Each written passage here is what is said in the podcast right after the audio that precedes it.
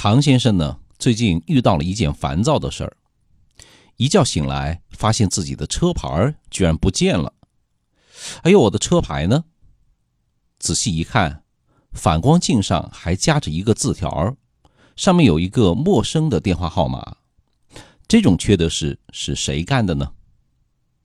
唐先生呢，就打这个幺三零开头的号码。接电话的是一个小伙子，他说。唐先生的车牌是他拿走的，要想把车牌要回来，就要往指定的账户上汇两百块钱。这不，唐先生呢就问邵雍怎么办？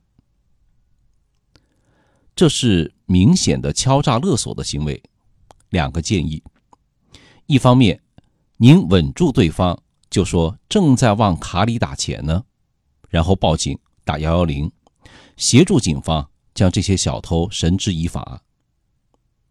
另一方面呢，也可以尝试在附近找一找。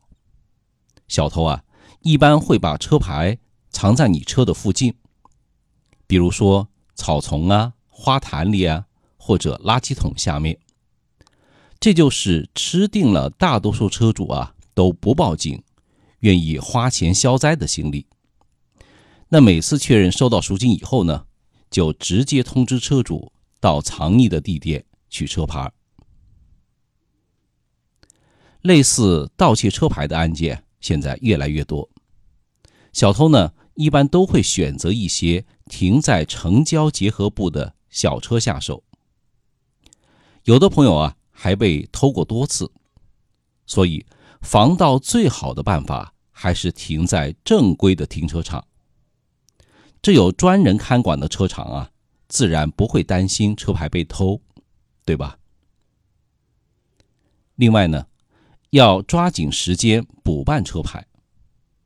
有的朋友忙，抽不出时间补办，所以啊，就开着无牌车光屁股上路。我告诉你，这样做是违法的。按照交规，未悬挂号牌和故意遮挡号牌一样。将面临记十二分、扣车、罚款的处罚。您说，您车牌被偷了，还要被扣留驾驶证、罚款，这不是比窦娥还冤吗？所以啊，不想被扣十二分，并且回炉重新学习交规的话，赶紧的到车管所去补办。小偷偷了您的车牌。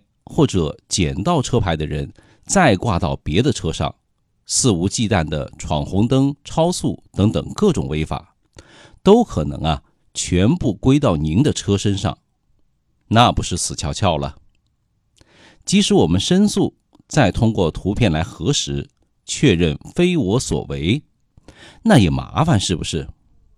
所以啊，还是按规矩来办，更加放心。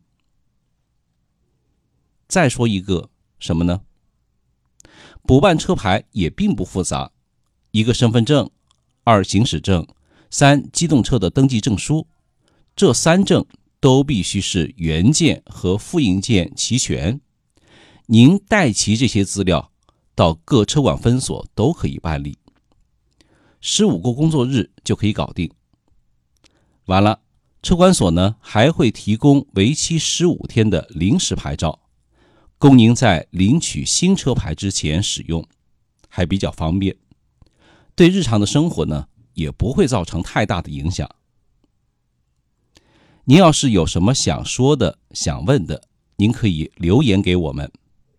保不齐您身边的朋友呢也会遇到车辆牌照被盗的情况，所以一定要记得转发哟。